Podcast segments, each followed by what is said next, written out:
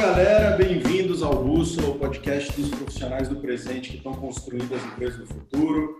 Eu sou o Fulo, hoje a gente vai mais um episódio para a linha dos CEOs do futuro, um papo reto com profissionais de C-Level que têm uma visão muito madura, muito real sobre a posição, sobre o futuro, sobre responsabilidades e desafios é, desse cargo. E hoje quem está comigo aqui é o Lucas Mendonça, o Lucas que é diretor de consultoria da Spot. Lucas, bem-vindo, chega mais no período. É, olá todo mundo, muito bom estar aqui.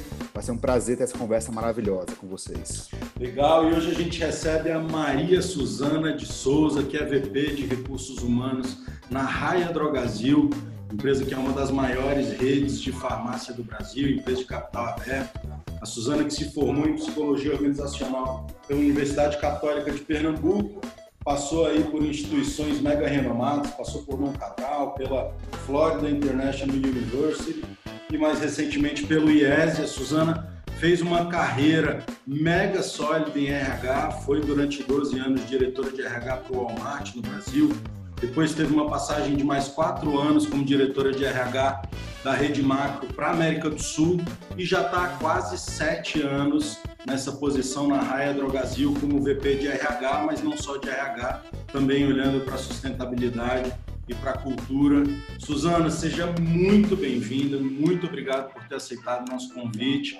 Queria te convidar a contar um pouquinho mais dessa sua história aí para quem está nos ouvindo nessa carreira tão sólida. Seja muito bem-vinda. Ah, super obrigada, obrigada ao Lucas que me fez esse convite tão gentil, a você Fula que já vi que tem uma pegada super moderna super próxima do teu público, então espero aqui contribuir de alguma forma, né? É, então vou contar rapidamente a meu respeito e um pouquinho da, do meu background é, para a gente começar aqui a dar um ritmo, né, dessa nossa conversa. É, como você bem comentou, eu estudei psicologia na Universidade é, Católica de Pernambuco, portanto, eu sou pernambucana é, e gosto dessas minhas raízes. Assim, eu continuo nutrindo é muito dos meus hábitos, inclusive de alimentação e tudo, é, porque gosto muito da minha origem. Né? Na verdade, eu reverencio a minha origem. É, e assim fui desenvolvendo a minha, a minha formação, ampliando, buscando é, novas capacidades e competências.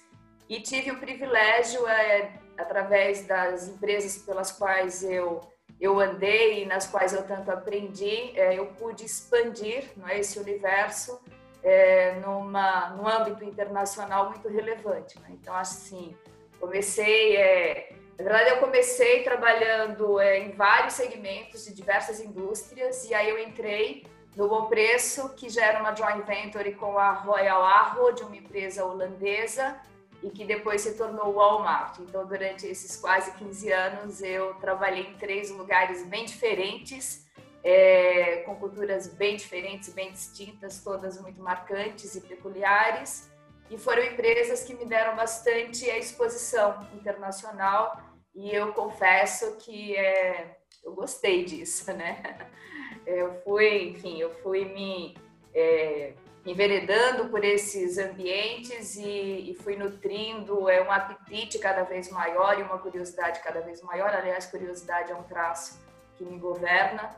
É, então, de maneira que eu sou muito grata, né? Quando olho para trás, eu tenho muita satisfação do que a gente conseguiu construir. E aí depois é, surgiu o macro, e aí eu estava de volta com os holandeses, né? Porque a Royal Arrow era uma empresa holandesa, que foi a, a joint venture com bom preço naquela época. E também gosto de trabalhar com holandês, eles são modernos, são pragmáticos, eu tenho uma tendência a ser direta, é, embora seja bem latina, mas eu sou direta na minha abordagem. E foi, enfim, o caldo ficou bom, né? Assim, acho que foram quatro anos de bastante trabalho, bastante dedicação, mas sobretudo de muito aprendizado, porque uma coisa é você fazer gestão de pessoas num país, outra coisa é ser responsável pela gestão de pessoas em cinco países, que era a minha responsabilidade. Então a gente aprende muito de tudo, né? Sobre cultura, sobre política, sobre regulamentação, é, enfim, sobre sobre tantos aspectos relevantes. E nessa passagem pelo macro, assim, algo que me marcou muito foi ver é, um dos países que eu tinha responsabilidade era a Venezuela e eu pude observar todo o declínio né, daquele país no governo num governo complicado, que foi o do Hugo Chaves, e logo depois com seu sucessor, é, e a gente percebe o quanto uma liderança pode contribuir para o bem é, e também para uma situação assim é, de, de, quase colapso, né, que é o que a gente hoje viu. É, então, assim, também sou muito grata porque é, eu pude aprender não só sobre gestão de pessoas, mas sobre tudo. Por exemplo, na Venezuela, quando a gente ia para lá, a gente se reunia com cientistas políticos e a gente aprendia muito, né? É, é, de política, e nesse caso, política internacional. Então, assim, o meu escopo foi, foi, foi, foi ficando cada vez mais abrangente. E outra coisa que eu acho muito marcante nessa passagem é a complexidade de operar é, numa estrutura regional. Então, assim, você toca o telefone, é a Argentina falando sobre uma greve, a loja vai fechar desliga o telefone, aí liga alguém do Brasil e diz assim: olha, o executivo X é, recebeu uma proposta. Aí desliga o telefone, Venezuela está chamando porque chegou é, a farinha, né, harina pan, que lá eles comem um negócio chamado arepa, que é o nosso pão francês aqui, e em tempos bicudos isso sumia do mercado e quando chegava na loja a gente precisava chamar a Guarda Nacional para poder distribuir alimentos, né? Então, assim, muitas vezes eu terminava o dia e dizia assim, meu Deus, eu não sei como que eu dou conta, né? Assim, eu não sei como eu consigo é, lidar com tanta variedade. Hoje, olhando, né, assim, é, sempre em retrospectiva as coisas ganham outro contorno, é, hoje, é, uma amiga minha, que é Red Hunter, ela diz assim, porque você já tinha repertório, mas eu não sabia que tinha, né? Mas usei bastante, essa é a verdade. Então, assim, isso é um pouco da minha trajetória, né, profissional e é, sempre sempre com alguma coragem, mas também com algum medo, mas também aprendi na vida que o medo não é boa companhia, né? Então assim, cada vez que surgia um desafio importante, relevante, um friozinho, né? Borboletas no estômago, mas vamos para frente. Muito legal, Suzana. Eu acho que você comentou algumas coisas que, que eu quero destacar, né? Primeiro, experiência vasta que você teve, né? Quando você vai estar em países diferentes, talvez você tenha que lidar com coisas muito diferentes na mesma empresa, né? Que acho que a cultura desses lugares deve dar a cultura, a cultura, local deve influenciar a cultura da empresa nesses lugares em algum momento, né? Esse é o primeiro ponto. O segundo ponto, realmente, falar, pô, eu sou direta, né? Pô, não tem como não ser direto em situações como essa, né? Porque é tanta coisa. Você falou, poxa, liga a Argentina, liga a Venezuela, liga o Brasil. No Brasil, é, deve ligar do Nordeste, do Sul, não sei da onde, com coisas diferentes também. Então, é, é uma abordagem interessante, mas é, é um aprendizado. Mas o que mais chamou a atenção é o que você comentou lá, curiosidade, né? Eu sempre falo para os ouvintes aqui que a curiosidade é algo que a gente tem que ter o tempo inteiro, porque se a gente não aprende, a gente para no tempo, né? E a gente sempre pode aprender nesse aspecto, né? É, mas muito, muito interessante. E, obviamente, eu vou falar que lá em casa também, o que da alimentação nordestina a gente sempre tem, né? Minha mãe é do Nordeste, é de uma pessoa, pertinho de você ali. Então a gente aprendeu a comer e meus filhos não vivem sem cuscuz, sem tapioca, coisas do tipo, né? Então, algo Raízes, né? Assim. ah, mas muito bom. Deixa eu fazer uma pergunta. Você passou por várias empresas, né? É, é, diferentes, até em conselhos de outras empresas, estão podendo ver coisas diferentes aqui. O que, que chama a atenção né, na cultura de cada empresa que você trabalhou? que você pode destacar para a gente que são coisas boas de cultura, coisas que você poderia destacar que vale a pena ah, olhar com mais, com mais carinho? Tá, ótima pergunta, obrigada. É assim, para mim não tem cultura boa ou ruim, eu acho que tem a cultura do lugar, né? Então eu costumo dizer o seguinte, as empresas têm uma essência, né? A essência a alma. E a cultura é o jeito de fazer as coisas, né? Como que isso acontece, como essa alma se materializa no corpo e as coisas acontecem, né? Eu trabalhei em empresas de cultura muito emblemáticas, não é? O Bom Preço, para vocês terem uma ideia, no Nordeste, é, criou um slogan que, que, porque o Bom Preço era sinônimo de supermercado, né? e criou um slogan que foi além das fronteiras do, do negócio, que se chamava assim, Orgulho de ser nordestino. E não raro você passava numa casa, olhava o, o vidro de um carro, tinha esse esse adesivo, né? Então assim tinha uma cultura muito forte, uma cultura de dono, é, de fundador muito presente, é, de ownership, de accountability, assim muito forte, ao mesmo tempo que a gente valorizava muito as relações. Eu me lembro muito, essa é uma passagem muito marcante Todos os anos tinha uma festa, né, para homenagear os, os, funcionários com muito tempo de casa. E eu vi aquela família, né, do Paz Mendonça, assim, é, incansáveis numa numa sessão de fotos assim interminável, é, com todo mundo querendo ali tirar uma foto e guardar aquela aquela recordação. Então então era um lugar é, em que a gente se sentia assim é, muito parte, né? E, e, era uma cultura de muito engajamento, muito engajamento. É, depois veio o Walmart. Então, o Walmart, assim, no dia 1 que você é adquirido, né, e ali foi uma aquisição, no dia 1 você já tem absoluta consciência que você está num outro lugar e é um lugar diferente. E aí, é, a cultura, ela quase sempre se sobrepõe é, ao estilo de cada um. Então, assim, ou você encaixa naquela cultura e se identifica com ela, ou possivelmente o que você vai viver é algum sofrimento, né? No meu caso, eu tive a, a, a enorme é, felicidade de me identificar. É, então, assim, uma cultura que falava de três princípios básicos, né? Respeito pelas pessoas, orientação para o cliente, busca incansável pela excelência. Eu gosto disso. Então, para mim, assim, encaixei, funcionou. É, e a gente cantava um Tears, né? Que era um, um sei lá, uma, uma, uma, uma, uma celebração que a gente fazia todo começo de reunião, etc. Hoje, olhando um pouco à distância, eu acho aquilo meio maluco, né? Mas naquela época eu adorava fazer aquilo, me identificava e me divertia. Inclusive, hoje eu não sei, hoje eu olho assim, ah, tava demais, né? E é, hoje eu, e macro também, macro tem uma cultura muito de assim, de, de proprietário, assim, é, as pessoas são muito encorajadas a, a serem empreendedores, então é, o holandês ele, ele administra é, numa abordagem muito de estratégia global, gestão local, então a gente acaba tendo bastante autonomia, uma cultura muito de nicho e de muita liberdade. Quando se tem muita liberdade, também pode se cometer muitos erros, mas os erros eram tolerados porque a gente estava tentando algo, algo diferente e melhor. E hoje eu vivo também numa empresa de cultura muito, muito forte. É, a gente vive plenamente a ética do cuidado. Né? Então, assim, é, de novo, as culturas não são boas nem ruins, mas elas existem, porque é o jeito da gente fazer as coisas em um determinado lugar. Eu, eu diria que é, um executivo ou qualquer pessoa deve apenas observar se aquilo tem convergência ou não com os seus princípios e os seus valores. Se tiver convergência, vai fundo. Se não, é, reflita. Talvez nem todos os lugares é bom, é, é nem todo lugar é bom para todo mundo. Né? Eu acho que tem um lugar de cada um. E, e Suzana, você mencionou, né, quando o Walmart vai lá e adquire, adquire o bom preço, muda-se a cultura e percebe-se isso no D1 do negócio.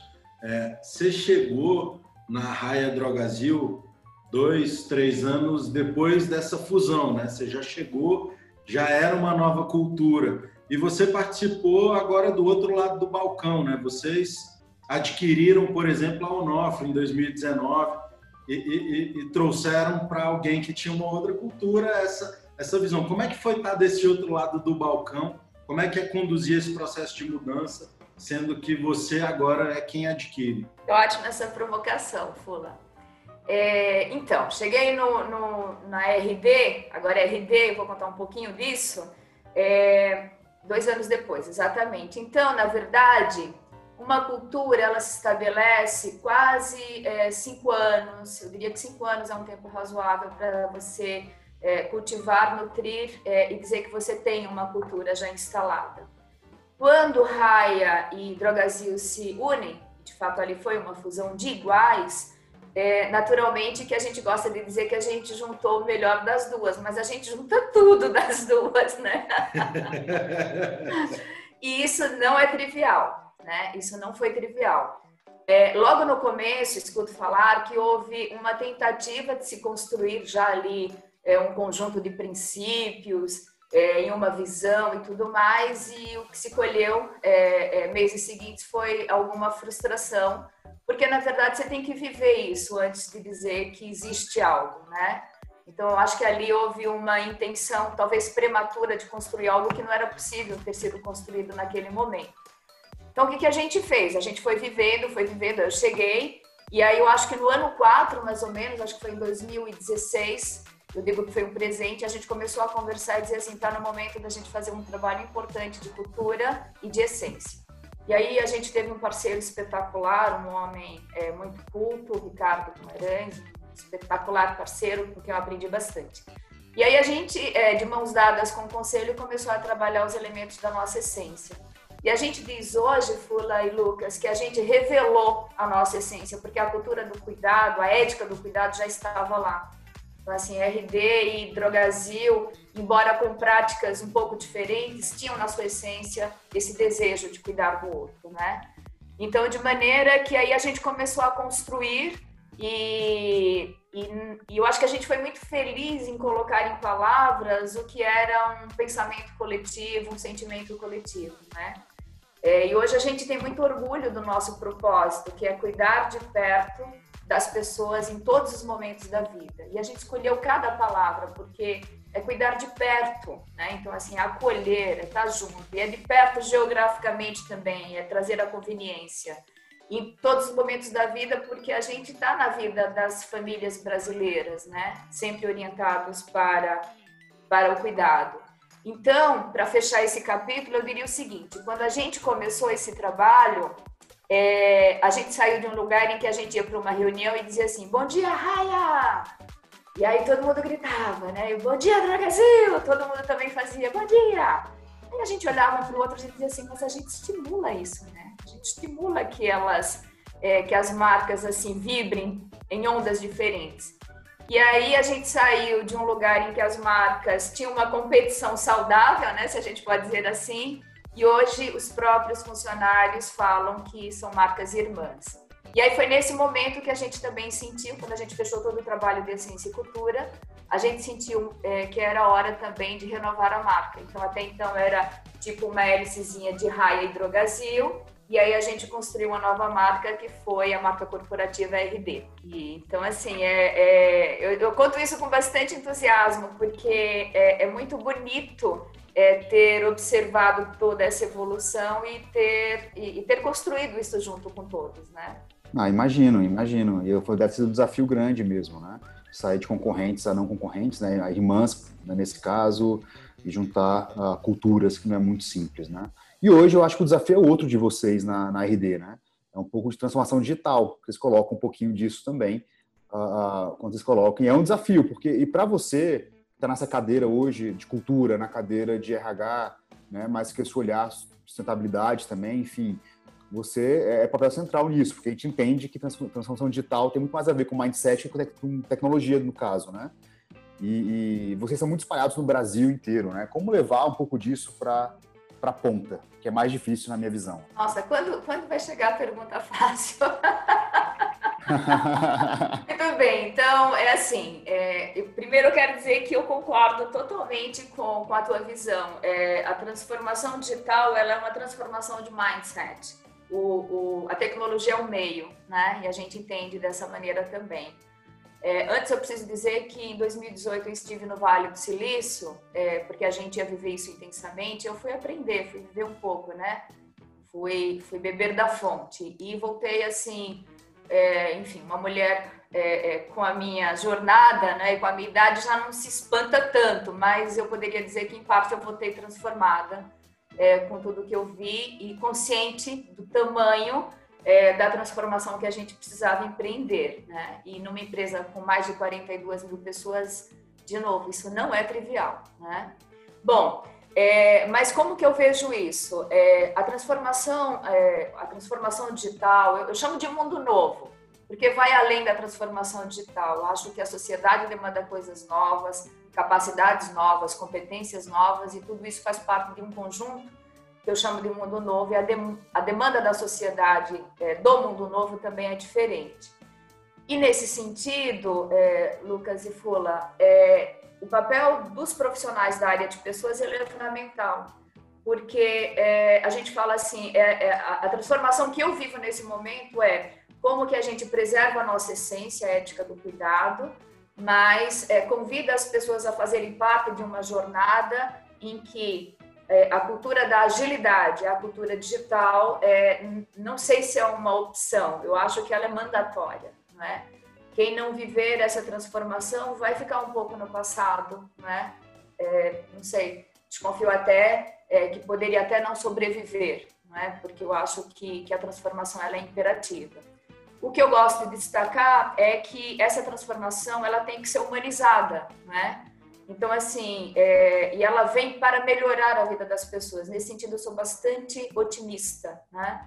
é, eu estive na Singularity e uma das perguntas que faziam para a gente é o quanto a gente era cético ou não em relação ao futuro. É, eu acho que eu, eu, sou otimista, embora reconheça que para a gente avançar é, de maneira razoável é preciso ter cuidados com as questões de ética e de regulação. Né? Deve ter tecnologia, inclusive, para resolver o dilema da morte já. A questão é o acesso. Quem pode ter isso e quem não pode ter isso. Aliás, o Elon Musk da, da, da, Tesla, né, acabou de lançar a promessa dele que é a nave, a nave comercial, né? E aí eu fico me perguntando, será que um dia eu vou poder viajar nos anéis de Saturno ou vai ser uma coisa só para meia dúzia? Se for assim, as diferenças vão se ampliar. E aí eu acho que a tecnologia não estará ao nosso serviço. Então eu prefiro pensar na abundância e achar que a tecnologia vai ser cada vez mais barata, cada vez mais acessível. E aí, na relação de trabalho, é, eu adoraria já encontrar o meu pessoal se ocupando de coisas é, que os estimulassem muito mais do ponto de vista intelectual e cognitivo do que é, processos mecânicos e repetitivos, né? Que as pessoas pudessem estar engajadas em tarefas muito mais é, com apelo no desenvolvimento delas próprias do que coisas que podem ser robotizadas, que a tecnologia nesse sentido é, dá conta. Então, assim, eu acho que é, depende muito da maneira como o profissional olha, é, internaliza e aborda o tema nas suas organizações, né? Essa é a nossa ótica, que a tecnologia vem para é, melhorar o nosso dia a dia, vem a nosso serviço e não para ocupar o lugar das pessoas, assim. Eu acho que as pessoas continuam sendo a conexão perfeita do que a gente precisa construir, que são relações. Aliás, esse é um lema da RD a gente não faz vendas, a gente não, presta atendimento, a gente constrói relações todos os dias. Legal, e deve ser um desafio chegar a isso de fato na ponta, né? Que é, quando você vive no corporativo, a gente percebe muito isso, né? O corporativo vive uma coisa, a rede, né? Ou não sei como é que se chama, mas a rede de lojas vive outra coisa uh, um pouco diferente. Mas a transformação digital também exige uma você falou, você comentou, né? Que é que se faça mais coisa, mais coisa intelectual do que coisa operacional, né? E de fato, tem uma camisa que eu gosto muito, que eu uso às vezes, que fala que todo o trabalho que o computador pode fazer é um trabalho desumano, né? No sentido de você tem que precisa, né? Foi o que você comentou. Mas quando você faz, faz um trabalho mais humano, faz um trabalho mais intelectual, isso existe também autonomia assinada na ponta, né? Como é que vocês estão vivendo um pouco disso? Transformação digital é, é, e trabalho intelectual tem um pouco a ver com isso. Também dá mais autonomia na ponta, né? E quem entrega seu, seu produto ou serviço hoje é o vendedor, né? Quem tá, é, é, o, é o farmacêutico, é quem está dentro da farmácia hoje nesse aspecto, né? Sim, super obrigada por ter resgatado. Eu não tinha, eu não tinha fechado a equação, mas assim, é, é a gente está nisso, né? É a jornada, é, na verdade a gente trabalha é, em três óticas, né? É a jornada do funcionário, a jornada do candidato e a jornada do ex-funcionário. Os relacionamentos são para sempre, né? É, e a gente quer, de fato, tornar essa jornada digital. O nosso desejo, hoje ainda não é assim, é que o nosso funcionário na loja, ele, ele clique uma tela e, e, ele tenha tudo à sua disposição. Hoje os caminhos ainda são vários e, e esse tem sido o nosso objetivo. Aliás, é, para o próximo ano, eu devo me ocupar de cinco coisas importantes né, para a agenda do C-Level. E uma delas é a digitalização da nossa própria área, e a digital, digitalização do funcionário, que é como a gente, enfim, resume, né, essa experiência. E o jovem, ele é cada vez mais digital, né? Então, por exemplo, educação, a gente, já no ano 1 que eu estava na RD, a gente já levou a educação para a ponta. Imagine que a gente tem um orçamento em educação e quase 70% desse orçamento era consumido com mobilidade, levando e trazendo pessoas de um lado para outro para a matriz. Eu falava, não pode, assim, a gente é que tem que levar para eles. Então, assim, eu não preciso tirar um funcionário de Rio Brilhante no Mato Grosso do Sul é, para educá-lo e para desenvolvê-lo. Eu preciso chegar lá. Né? Então, assim, eu acho que algumas coisas a gente já tem feito com algum sucesso, mas está ainda, a, a, ainda, eu não diria que está longe, mas assim, não está não tá fechada ainda essa equação. Acho que tem muito investimento para fazer, né? É, e nesse sentido, a nossa capilaridade é um super desafio. Né? Então, são mais de, acho que já está com quase 2.300 lojas, é, cada dia abre mais e mais, a gente se perde um pouco, é, e 42 mil pessoas espalhadas aí nesse Brasil gigante, então, assim, é uma tarefa de gigantes. É, e só a tecnologia pode nos apoiar, só a digitalização pode nos apoiar, não haverá outro caminho. Então, nesse sentido, é que eu sou tão confiante que isso está a nosso serviço e está para melhorar é, é, a formação, o desenvolvimento e a qualidade de vida até das pessoas. E, Suzana, você falou, eu gostei muito da sua fala, a transformação digital é só um pedaço da mudança, né? A mudança é muito maior. Tem uma mudança aí de consumo, tem uma mudança de mentalidade, tem uma mudança estrutural ou estruturante dentro do segmento de saúde, né? Vocês anunciaram recentemente aí uma mudança estratégica de reforçar esse lado de hub de saúde. A gente tem visto outras empresas se movimentando nesse sentido. Saiu recentemente que o, o, o Sabin e o Fleury, que são dois grandes laboratórios, é, anunciaram um fundo de 200 milhões para startups em medicina, não necessariamente medicina diagnóstica, mas buscando ampliar essa atuação na saúde. Então a gente vê que esse segmento vai passar por mudanças muito grandes. E aí você falou puta, mais de 2.300 é, pontos de venda, farmácias. Como é que vocês estão enxergando esse futuro do ponto de venda? Né? A gente está digitalizando marketplaces, tem cada vez mais intermediários surgindo, a farmácia tende a ir cada vez mais para o celular das pessoas. Como é que vocês estão enxergando e como é que essa história de digitalização do ponto de venda passa pela gestão de pessoas, como você falou, num, num negócio que hoje tem 42 mil pessoas trabalhando e fazendo funcionar. Que abordagem legal, né? Assim, isso fala 100% da nossa estratégia. É, é importante observar que uh, o varejo farmacêutico, né, a indústria do varejo de um modo geral e a e o varejo farmacêutico é, aí incluído, é, eu acho que faz parte de um modelo e de um segmento é, que deve evoluir sempre. Então, neste sentido, a gente está fazendo uma transformação importante que é sair do código é, de um negócio que cuida da doença, do sick care, para um negócio que promove a saúde. Né? E, no limite, sermos uma health company. E, é, e buscar esse, esse objetivo, é, ele diz é, da nossa necessidade de fazer convergir e ser coerente com o nosso próprio público interno. Então, assim, se eu quero promover a saúde para os meus clientes, e a gente tem é, uma base de quase 40 milhões de, de clientes ativos, é, é um número muito relevante, é, como que eu consigo é, é, é trazer essa convergência para o meu público interno. Né? Então, se eu quero fazer para fora, eu tenho que fazer para dentro. Né? Caso contrário, como que eu convido para entregar esse valor se eu não entrego esse valor dentro de casa?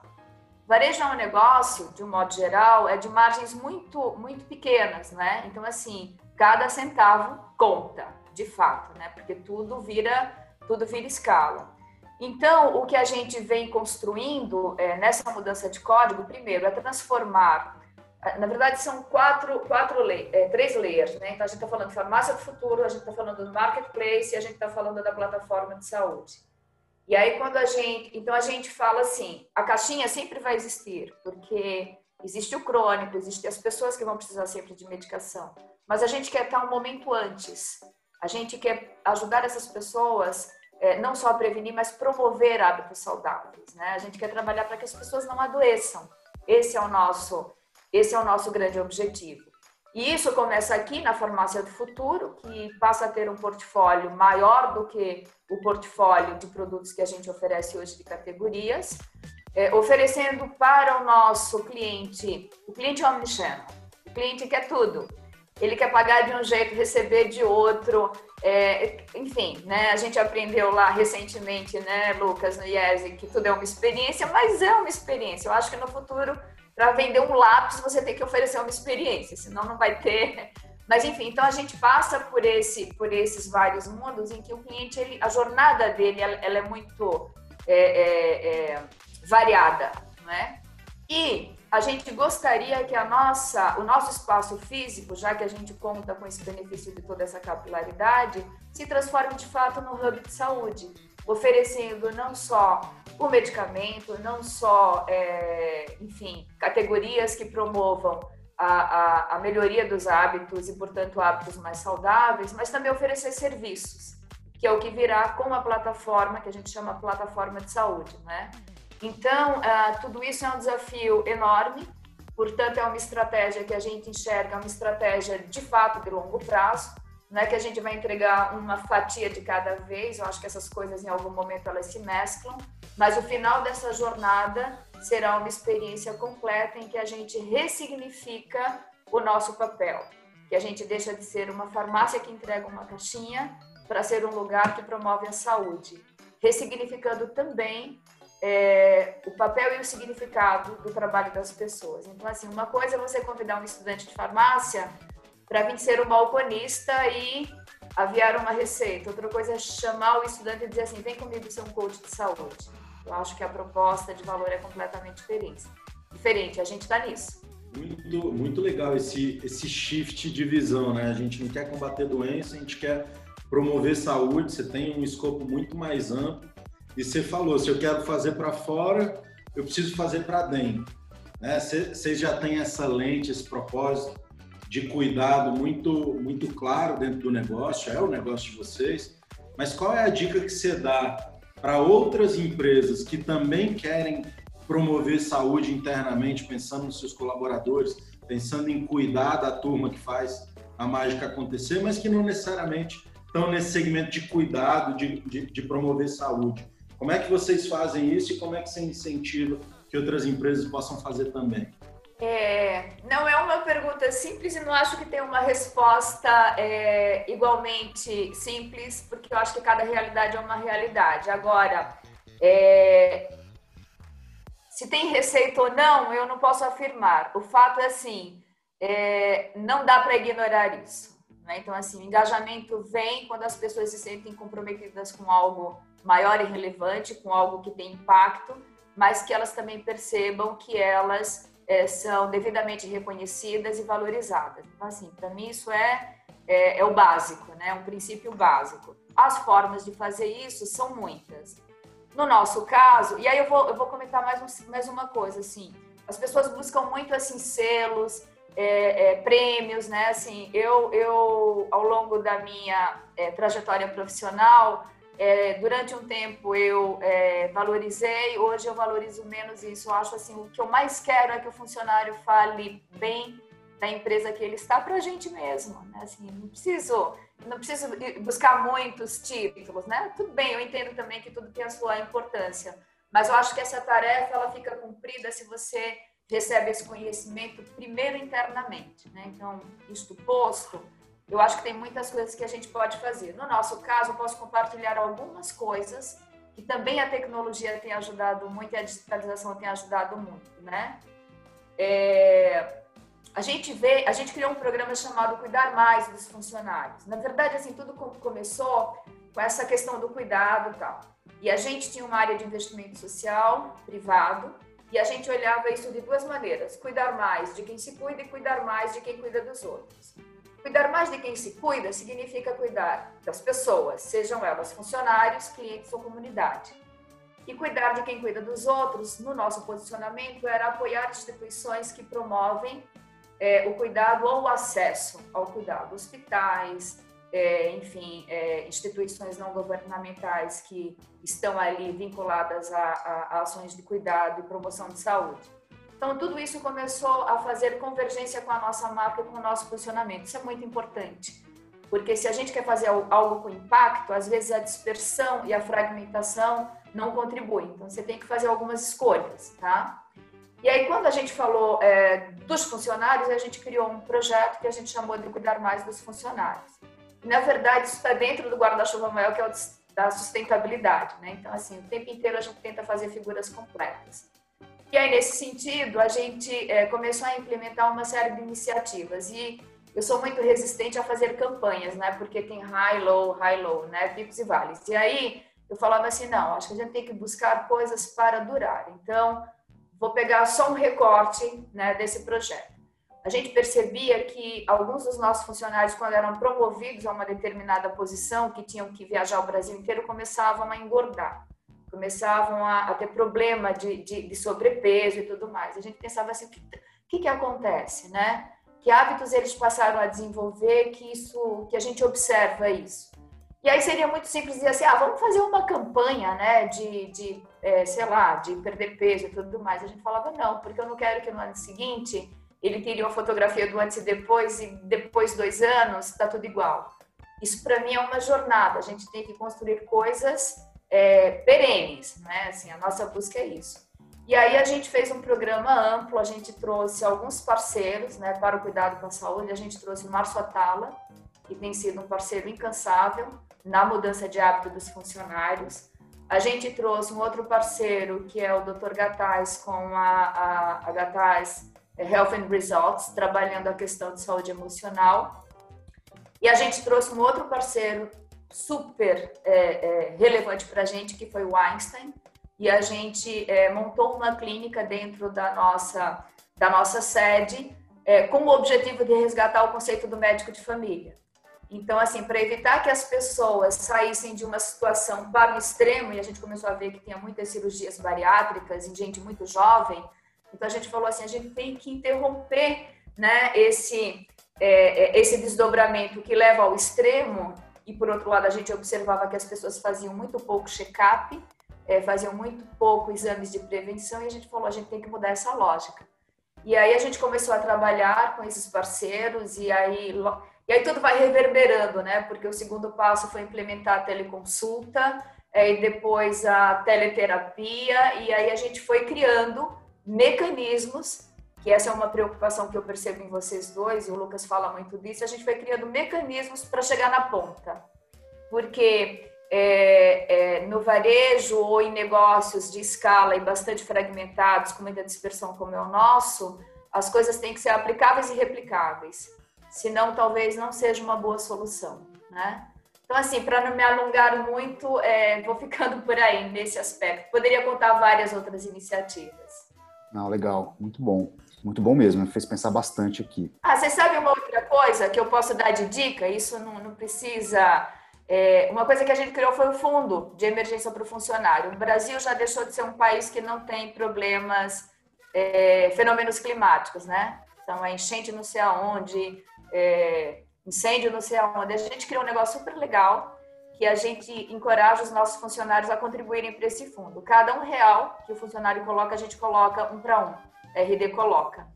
E todo esse recurso é devolvido para o funcionário. Então, o funcionário ajuda o funcionário e a RD ajuda o funcionário. Mas a gente quer é, o, o, o, o, pano, né? É, o recorte por detrás disso tudo é assim: o que, que a gente quer estimular? Uma cultura é, de doação e de voluntariado e de apreciação, né, pelo outro. Então, assim, é, Ajudem-se que eu ajudo vocês a se ajudarem.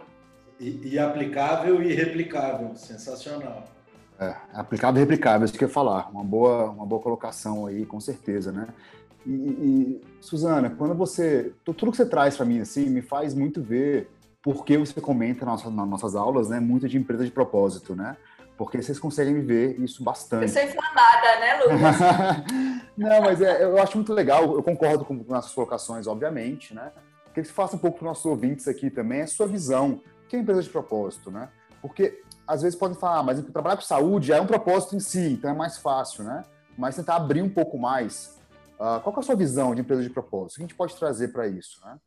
Propósito para mim é significado, né? Assim, é, é, sabe, é simples. Vamos pensar assim, qual é o teu propósito de vida? Por, assim, você está fazendo isso, qual é o teu propósito? Assim, o porquê, né? Então, assim, é, você, você está muito certo. Eu acho que trabalhar numa organização como a que eu trabalho, é, cujo core business é promover a saúde, é, esse propósito assim, ele é muito engajador. Né? Então, assim, mas só um parênteses, antes pode atrapalhar, mas é sim promover a saúde, vocês escolheram fazer isso. Porque vocês poderiam, por exemplo, é, daqui a pouco pode ter uma lei que pode vender Coca-Cola, cigarro, não sei o quê. Vocês poderiam vender outras coisas além, além, além de remédio, né? Vocês escolheram fazer isso. Então não é, é fácil, mas é uma decisão também, né? Então, é uma decisão. nesse aspecto. É, é, assim como vocês comentaram, é, a, a Onofre, né? Eu acho que foi o Fula que, que, que falava da Onofre, né? Então, assim, só recuando lá. Então, assim, a gente não teve nenhuma, nenhuma dificuldade é, de trazer as equipes da, que faziam parte da Onofre e entraram e se engajaram, porque o propósito, acho que ele comunica mais do que qualquer outra coisa, né?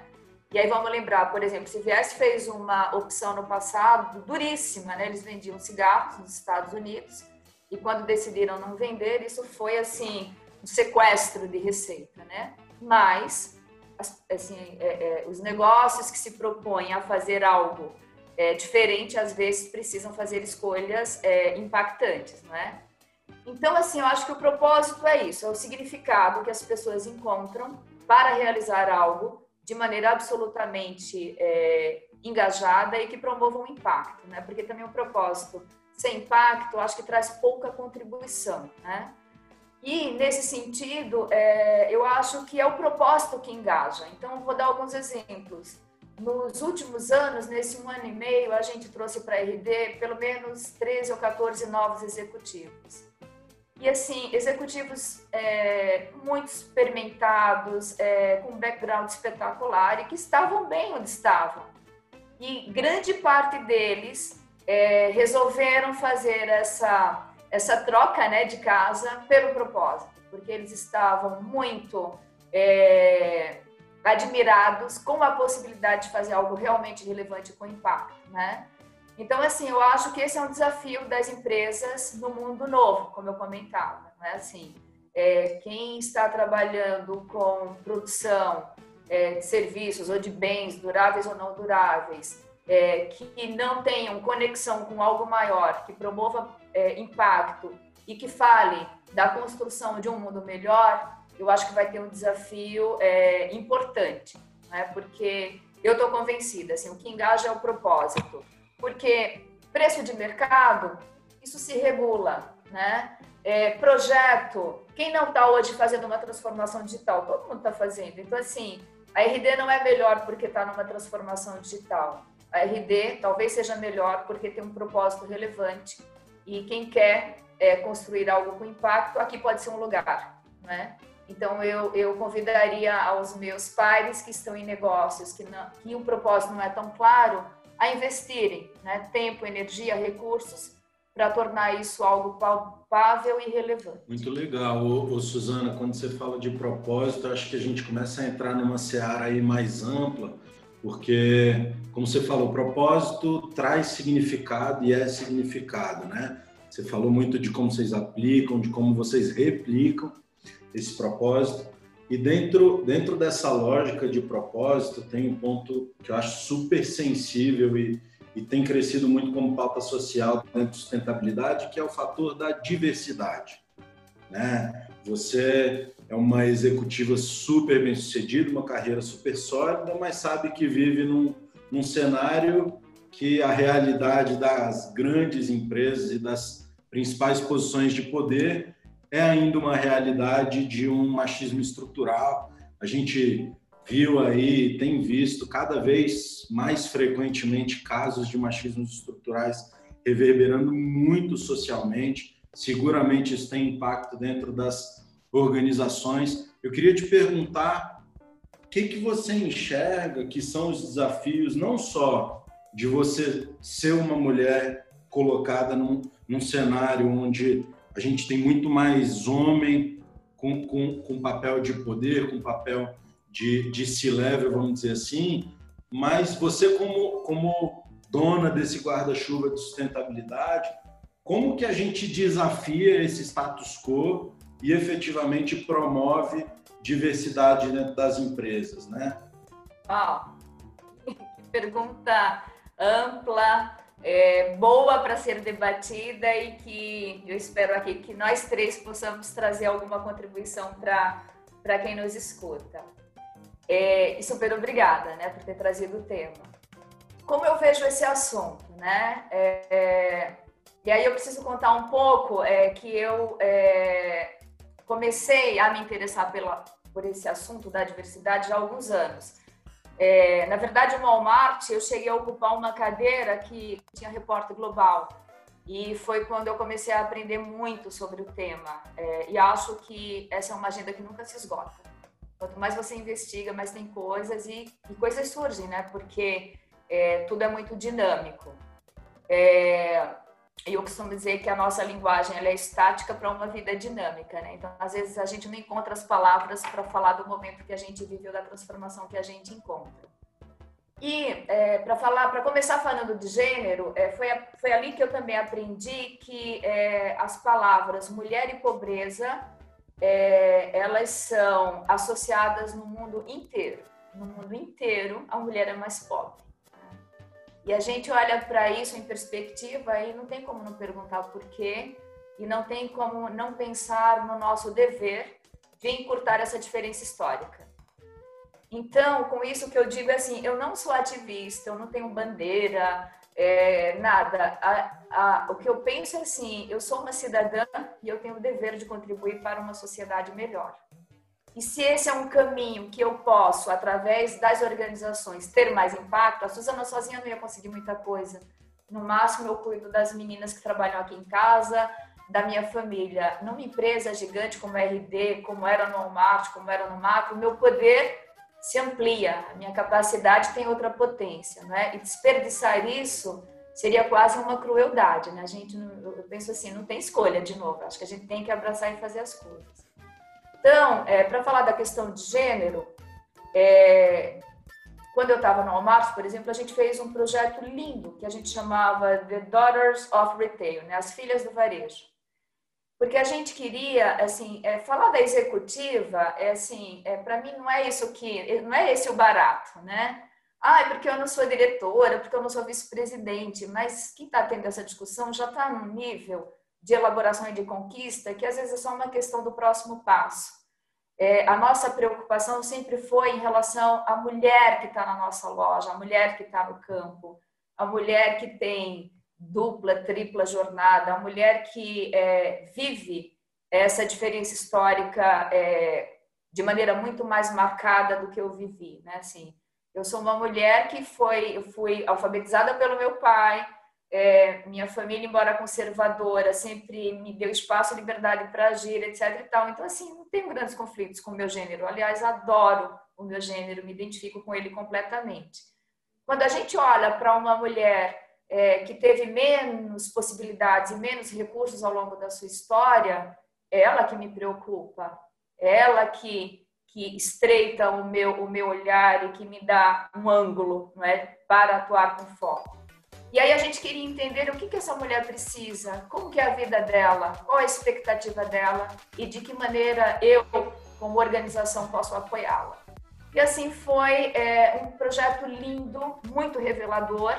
E me lembro de uma frase de uma delas, para a gente entender a importância da mulher na sociedade e no âmbito familiar. E uma delas dizia assim, isso ficou até registrado, assim, se eu perder a minha mãe, eu perco o rumo. Porque a avó na família é, é, classe média ou de baixa renda, tem um papel preponderante. Ela que fica com os filhos ou com os netos, né, os filhos da filha, para que essa mulher possa avançar, possa trabalhar e possa conquistar o seu espaço, né?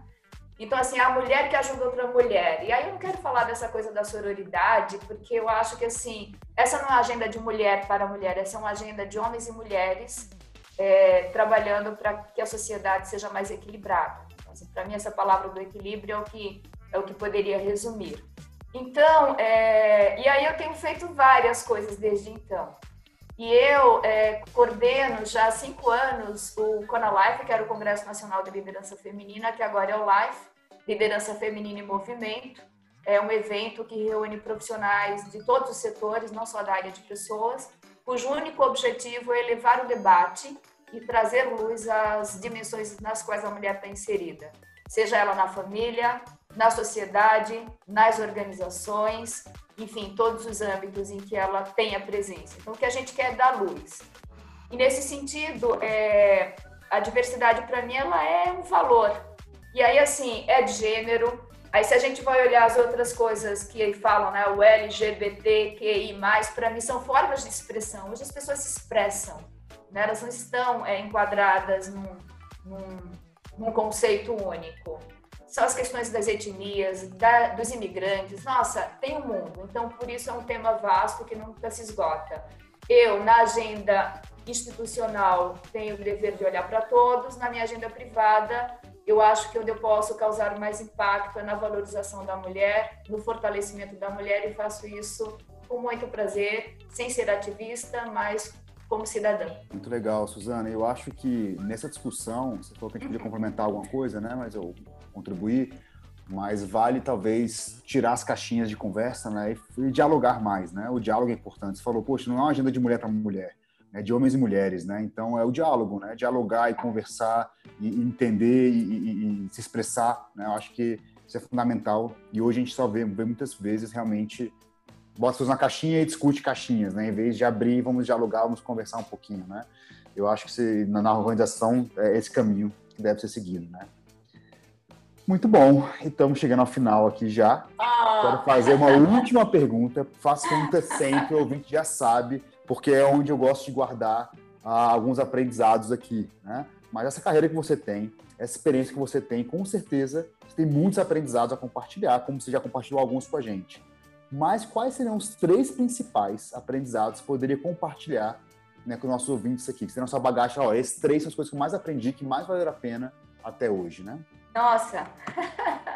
é difícil resumir em três, né? Mas tudo bem. Ah, eu acho que assim, olhando de novo, né, assim, é, a distância, tudo, é, olhando em perspectiva e a distância, as coisas têm um diferente contorno. Vou só fazer um comentário. Tem essa coisa, né, cada vez mais comum da gente ser convidado para escrever um capítulo do livro e tudo mais. E eu sempre fui reticente porque eu, eu, eu tenho muito receio de parecer autopromoção e não gosto, né, dessa abordagem. Mas me rendi recentemente exatamente porque falava de mulheres no varejo. E aí eu contei um pouquinho da minha trajetória e não vi nenhum upside, mas também não vi nenhum downside, mas achei que ali eu poderia contribuir com, com, com outras pessoas. E aí foi lindo para mim fazer isso, depois ao final eu percebi, porque eu consegui fazer um resgate daquela mocinha que saiu lá do interior de Pernambuco e foi construindo, construindo, construindo, construindo naturalmente assim cercada da melhor qualidade de gente, homens e mulheres, família, amigos, enfim, parceiros é, de vida, de trabalho. E aí quando eu olho para trás, eu gosto da mulher que eu me tornei hoje. Assim, eu gosto dessa dessa Suzana, dessa Suzy que que convive com as pessoas. E aí eu aprendi, é, eu posso deixar três coisas, são três palavras que eu gostaria que, é, que deixar né, para vocês, dois e para os nossos ouvintes. É, a primeira, assim, ter compaixão, né? Então, assim, eu acho que a gente vive, é, quando a gente vai construindo uma carreira sólida, é, a gente pode se equivocar no meio do caminho e achar que a gente pode tudo ou que a gente é mais. E aí eu acho que a gente precisa desenvolver um olhar, primeiro, assim, lembrar sempre da nossa própria vulnerabilidade e ter compaixão com os demais, né? é, um profissional de recursos humanos, um profissional da área de pessoas, ele pode influenciar muito a vida de outra pessoa, né? E aí eu acho que a gente tem que ter esse olhar generoso. A outra que eu tenho aprendido muito acerca do, do, do que eu vejo é, dos meus pares, dos meus colegas, é como que a gente mantém o equilíbrio, né? O equilíbrio em todas as esferas da nossa vida, né? Como que a gente não se deixa seduzir é, por tantos estímulos que a gente tem no nosso entorno, né? Assim, como que a gente mantém o nosso próprio equilíbrio? Como que a gente olha? Eu digo assim, o melhor, os melhores profissionais não são os que mais sabem, nem os que mais fizeram, são os que, que mais se conhecem, porque de alguma forma eles encontram esse equilíbrio e, portanto, a qualidade de julgamento melhora e conseguem atuar melhor em cada circunstância. E por fim, eu acho que é uma coisa que eu, que eu comecei com ela e vou terminar. Não perder nunca a nossa curiosidade, sobretudo acerca de nós mesmos. Né? Então, assim, eu sou, eu sou curiosa, assim, eu, eu, eu os estímulos me entretêm, é, mas, assim, sobre o que eu mais sou curiosa é a respeito de mim mesma. Assim, parece que eu nunca me esgoto de querer saber um pouco mais, assim, de como eu vejo as coisas, que leitura eu faço. E, e termino dizendo o seguinte: hoje é, com pouco mais de 50 anos, eu tenho muito mais perguntas do que respostas. Eu deixei de ter opinião forte para tudo. Às vezes me perguntam, eu digo assim, sabe, eu não tenho opinião forte para isso. E fico bem. Antes eu queria né, ter resposta para tudo. Hoje não. Eu honestamente, eu tenho muito mais perguntas. E não tenho mais opinião forte para tudo. Agora, quando eu tenho, aí eu sou bem direta, né, né Lucas? Uma delícia. Muito bom. Eu, eu, eu adorei as dicas, porque independente do que, que você está fazendo, né? Compaixão, equilíbrio e curiosidade é aplicável, é replicável e não tem a ver com, com ofício, né? Tem a ver com, com ser humano. Adorei, o, o Suzano, foi muito bacana muito, muito, muito obrigado por você ter topado, por você ter dividido com a gente tanta, tanta coisa boa, assim, e ter tirado aí uma hora e pouco do seu tempo para ceder com a gente. Lucas, obrigado. Você que é meu parceiro aqui na linha dos CEOs do Futuro, no Bússola. É uma produção da Escola Caixa. Espero que todos tenham gostado. Convido todos vocês a seguirem o Bússola, seja no Spotify, no Apple Podcasts, na sua plataforma preferida. E toda sexta-feira a gente volta a se encontrar aqui. Valeu, galera. Um grande abraço. Lucas, Suzana, um abraço. Muito obrigada. Adorei ter participado. Beijo para vocês dois.